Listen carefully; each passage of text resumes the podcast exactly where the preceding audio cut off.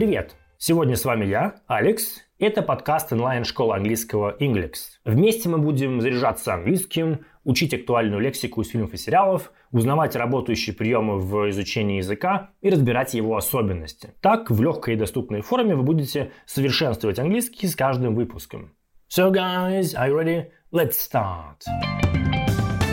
Друзья, а какой у вас уровень английского языка? Скажем, начальный, средний, выше среднего, или по-английски, скажем, ниже среднего, pre-intermediate. А как вообще понять, что у вас именно ниже среднего? Мы для вас подготовили отличный такой понятный структурный чек-лист с 10 основными темами по грамматике как раз для уровня pre-intermediate, ниже среднего.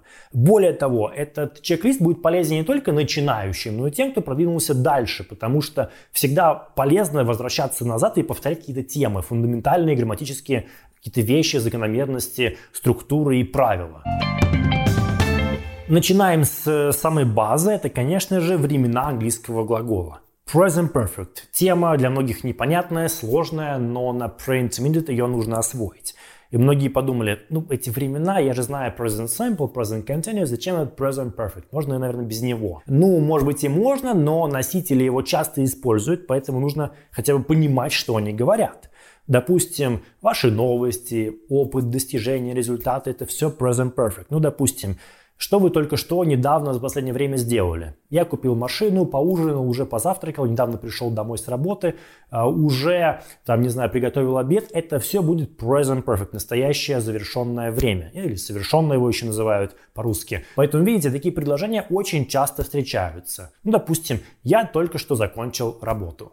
I have just finished work have just finished. Вот, только что э, закончил э, работу. Простое предложение, постоянно мы так говорим, это present perfect. Поэтому, друзья, не ленитесь запомнить это время. Поначалу оно кажется сложным, непонятным, но как только вы это все переварите, проработаете, отработаете, закрепите, вы подумаете, как я его не понимал, что такое простое, present perfect легче не бывает. И вот фрагмент из «Короля льва», э, как раз реплика, где я уже это видел, вот завершенность, да, уже видел. Where have I seen it before? have I seen? Ты это видел уже, да? Это present perfect. Послушайте.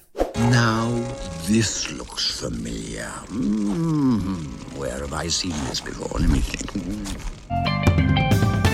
Следующее это еще два времени глагола past simple и past continuous. Прошедшее простое и прошедшее продолженное. Значит, в чем суть? Вообще, прошедшие времена процентов 90 предложений это past simple. Прошедшее простое, там даже думать не нужно. Единственное, запомните неправильные глаголы, именно вторая форма, потому что она используется в past simple. Ну, допустим, «А я вчера ходил в магазин. I went to the shop yesterday. Вот went это go, вторая форма, past simple. Все очень просто. А вот past continuous немножко посложнее. Вот, допустим, когда я вчера шел домой, я встретил друга. Давайте представим ситуацию. Вот я шел домой и встретил. Тут что произошло, так скажем, моментально? Разово, да? То есть вы шли или встретили. Скорее всего, вы встретили, оп, и встретили. А вот шли вы как бы долго пешочком шли, да? Получается, что там, где вы шли, это была длительность. И это past continuous, прошедшее продолженное. Поэтому переводим. Вчера, когда я шел домой, я встретил друга. Yesterday, when I was going. Вот оно, was going, это прошедшее продолженное. I was going home, I met my friend. А вот met my friend – это прошедшее простое, просто встретил. А до этого шел, да, шел, это была такая длительность, был процесс. Это и есть past continuous. В принципе, на самом деле все довольно просто. Две формы выучили, и вы свободно можете выражать любые мысли про прошлое. Опять же, все очень легко и просто. Запомните, это самая база. И вот фрагмент из Шрека, э, реплика. Я, я просто читал страшную книжку, да. Я читал вот в процессе. I was reading, I was reading. Прошедшее продолженное. Послушайте. Sorry, uh, I hope I'm not interrupting anything. No, no, no. I was just reading a, uh, a scary book.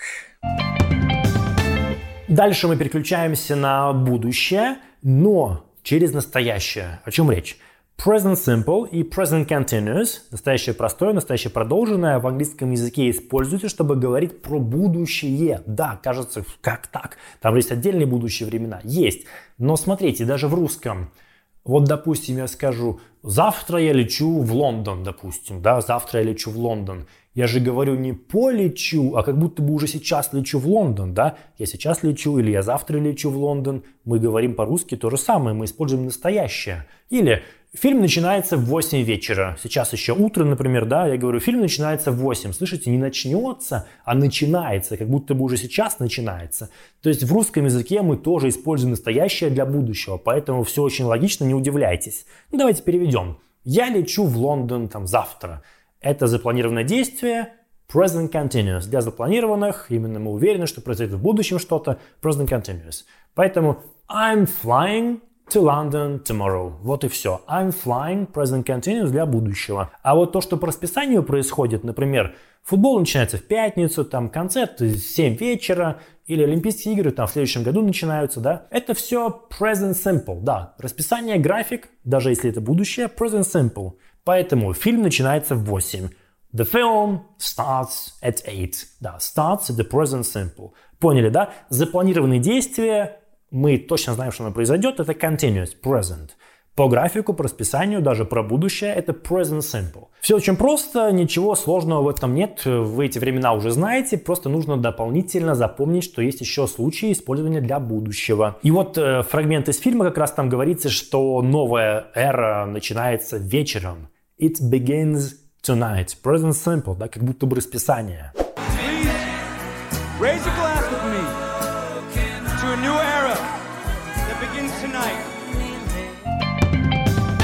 Так, и у нас еще одно время глагола будущее простое. Future simple. Ну, тут элементарно ставим will, помощник, и начальную форму глагола даже думать ни о чем не нужно. Но что нужно помнить, что future simple это спонтанные действия в будущем. Ну, допустим, холодно, закрою окно. Вот закрою окно, вы только что это решили спонтанно, потому что вы замерзли вдруг резко, да, замерзли. Это и есть future simple. Допустим, it's cold, I'll close the window. Вот оно. I'll close, я закрою окно, это спонтанное решение. Или я думаю, я вечером пойду в кино. Или «А, может быть, я тебе позвоню. Это все как будто бы такие спонтанные. Вы еще не знаете, что будете делать. То есть вот вы говорите, и вы параллельно это как бы решаете. Это и есть спонтанные действия, то есть не запланированные. Вот я лечу в Лондон, это точно запланированное. Вы купили билеты, там гостиницы и все такое. А вот холодно, закрою окно или возьму кофту, включу обогреватель, это уже спонтанное. Это есть future simple. Вот фрагмент из «Короля льва». Я поищу Скара, да? I'll look for Scar. Вот оно. Только что спонтанно он решил I'll look for Scar. Все очень просто. Nala, you find my mother and rally the lionesses. I'll look for Scar. Так, а сейчас кое-что более интересное. Future simple, будущее простое, и фраза be going to, собираться, намереваться. В чем же разница, когда что используется? Все очень просто. Как мы уже обсудили, future simple, этот will, да, это спонтанные действия. It's cold, I will close the window. Холодно, я закрою окно. Спонтанное действие. А вот фраза be going to, сокращенно be gonna, это значит собираться, намереваться что-то сделать. То есть вы уже такое намерение имеете некоторое время. Допустим, я собираюсь пойти, там, не знаю, в магазин. I'm going to go to the shop. То есть I'm going to go, собираюсь пойти. То есть вы не спонтанно решили, а вы думаете, так, нужно купить продукт или там что-нибудь еще купить, пойду-ка я в магазин, потом я собираюсь в магазин, тебе что-нибудь нужно, видите, вы собираетесь, вы уже запланировали как будто бы, да, вы намереваетесь туда пойти. В этом есть разница, все очень просто. Future simple, спонтанный, I will close the window, I'm going to go to the shop, вы собираетесь пойти в магазин. Запомните, что очень часто про будущее мы говорим с помощью will. Да, это спонтанные действия. Дальше мы используем present simple, present continuous для запланированных действий или для расписания. И фраза be going to это именно собираюсь. Просто собираюсь, как в русском. Собираюсь пойти в зал, собираюсь выучить английский, собираюсь приготовить обед. Вот это все собираюсь, это be going to. Все на самом деле очень просто. Как раз в этом фрагменте из «Короля льва» есть реплика «Что собираешься делать?» Что собираешься, да? What are you going to do? Послушайте. Ah! You see? So what are you going to do? First, I'm gonna take your stick. Следующая тема, ее многие терпеть не могут, ненавидят, но что поделать, ее надо знать на pre-intermediate. Это passive voice, страдательный залог. Что это такое? Все просто. Смотрите, мои друзья строят дом. My friends are building a house. Да, все просто. Мои друзья строят дом.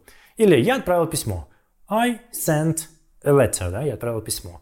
Здесь есть активное действующее лицо, то есть кто выполняет действие. Мои друзья, они строят. Я отправил. Это активный залог. А что значит страдательный залог? Это значит, что нету действующего лица. То есть непонятно, да в принципе и не важно, кто выполнял действие. Допустим, дом строится. Кто строит? Да все равно, главное, что он строится. The house is being built. Или же письмо отправлено. Да, кто отправил, когда, зачем, почему, непонятно, неважно. Главное, что все, оно отправлено. The letter is sent.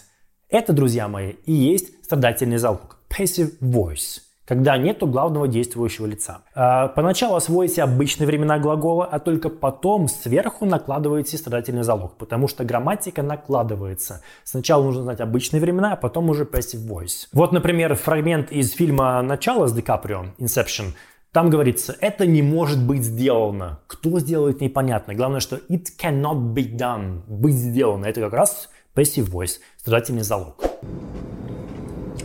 Look, I know how much you want to go home. This can't be done.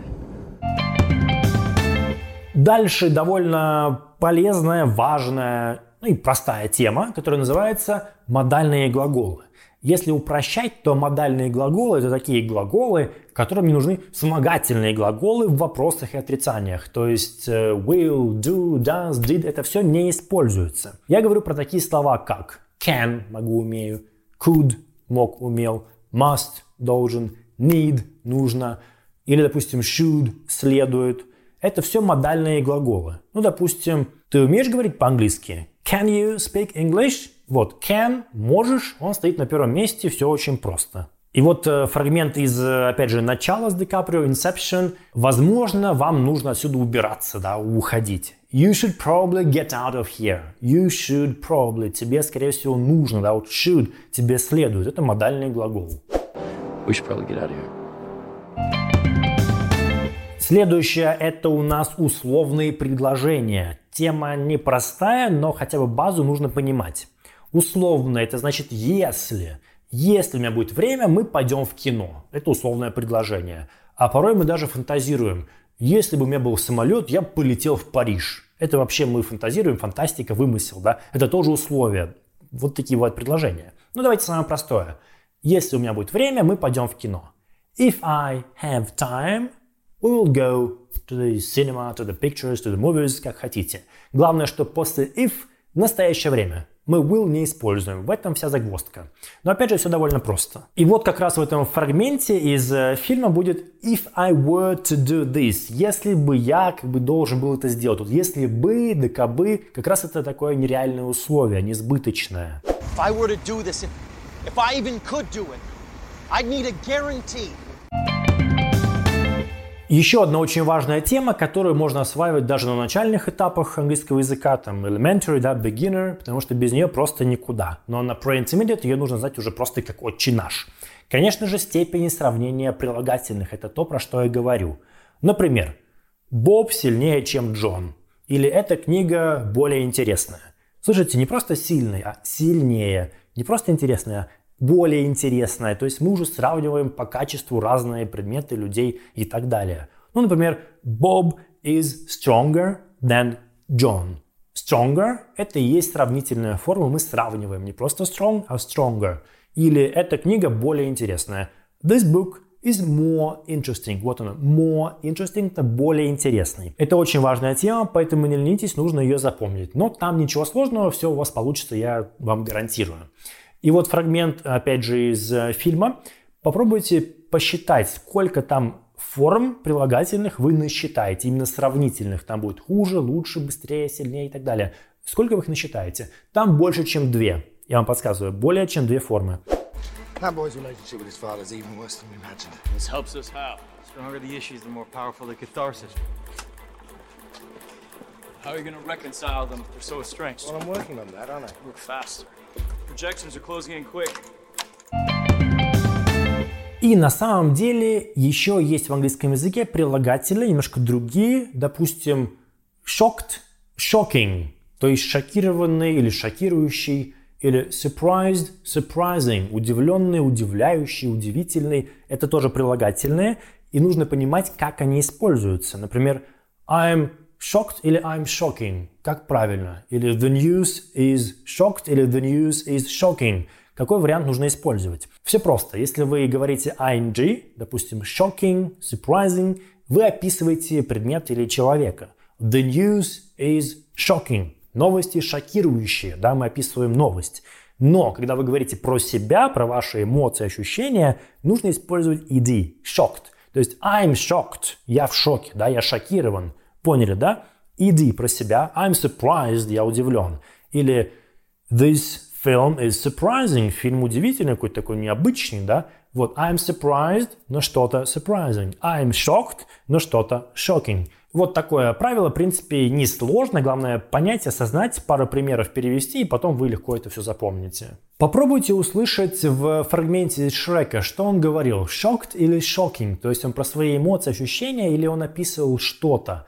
Послушайте внимательно эту реплику в фрагменте. We're not going. What? I mean, don't you think they might be a bit shocked to see you like this? Well, they might be a bit surprised.